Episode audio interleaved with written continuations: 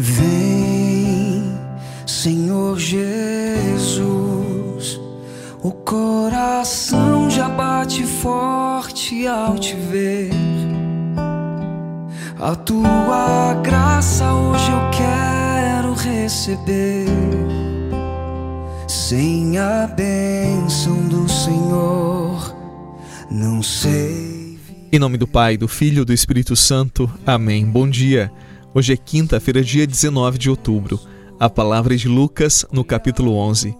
Naquele tempo disse o Senhor: Ai de vós, porque construís os túmulos dos profetas, no entanto foram vossos pais que os mataram. Com isso vós sois testemunhas e aprovais as obras de vossos pais, porque eles mataram os profetas e vós construís os túmulos. É por isso que a sabedoria de Deus afirmou: Eu lhes enviarei profetas e apóstolos, e lhes matarão e perseguirão alguns deles, a fim de que se peçam contas a esta geração do sangue de todos os profetas, derramado desde a criação do mundo, desde o sangue de Abel até o sangue de Zacarias, que foi morto entre o altar e o santuário. Sim, eu vos digo: serão pedidas contas disso a esta geração. Ai de vós, mestres da lei, porque tomastes a chave da ciência.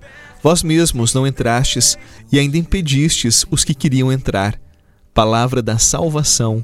Glória a vós, Senhor. Jesus, olhar o povo ao teu redor me faz lembrar a multidão lá no caminho a te esperar. Vem, ó Santo de Israel passar também nesse lugar. É o Rei, à nossa frente está. É feliz quem o adorar. É Jesus, o nosso Mestre Rei, bem aqui,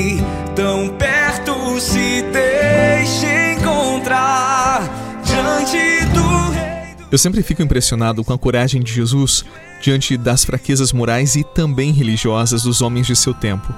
Você observou como ele chamou a atenção de uma forma muito dura dos fariseus no evangelho de hoje? Ele não usava meias palavras. Com Jesus não havia conveniências nos discursos. Eu já pensei muitas vezes, de onde vinha tanta coragem?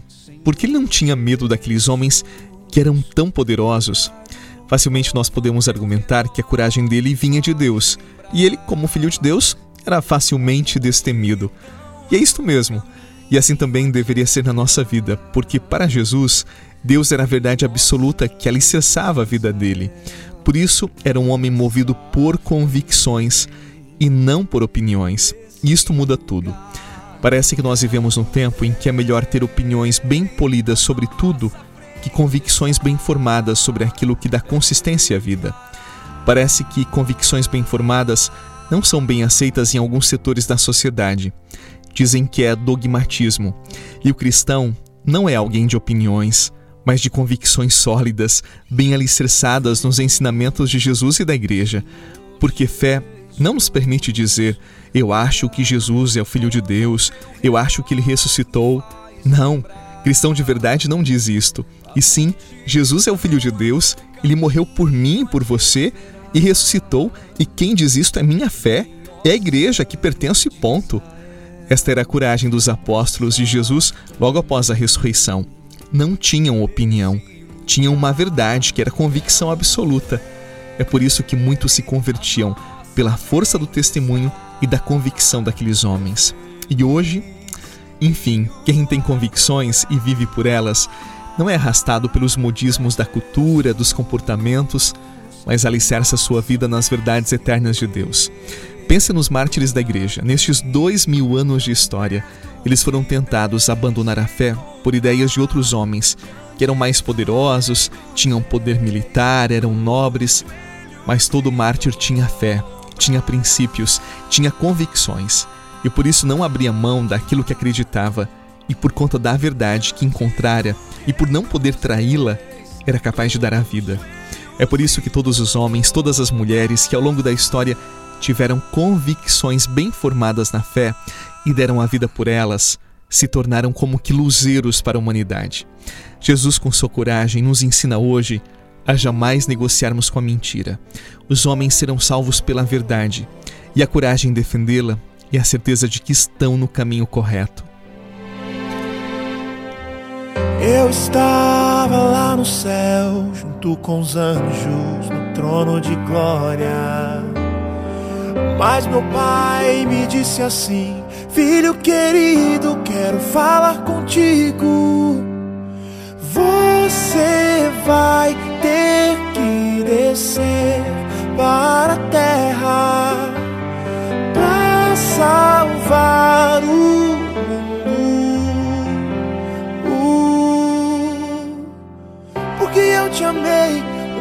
pesada carreguei. Porque eu te amei, a morte eu também enfrentei. Porque eu te amei, mesmo sem você me amar.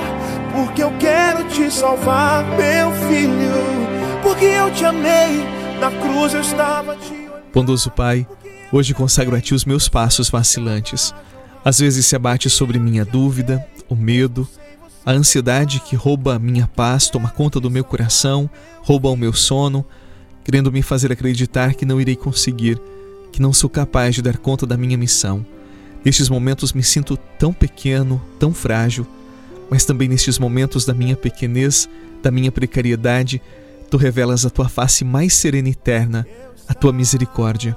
Hoje a ti, Senhor, consagro o meu dia, os meus caminhos, a ti consagro a minha paz, para que em tudo comece e termine em ti. Toma, Senhor, conta da minha casa, das pessoas que eu amo, porque sem ti não posso viver. Derrama sobre mim e esse dia que se inicia a tua bênção. Em nome do Pai, do Filho e do Espírito Santo. Amém. Paz, um abraço e até amanhã. Uh, porque eu te amei, uma cruz pesada carreguei. Porque eu te amei, a morte eu também enfrentei. Porque eu te amei, mesmo sem você me amar. Porque eu quero te salvar, meu filho.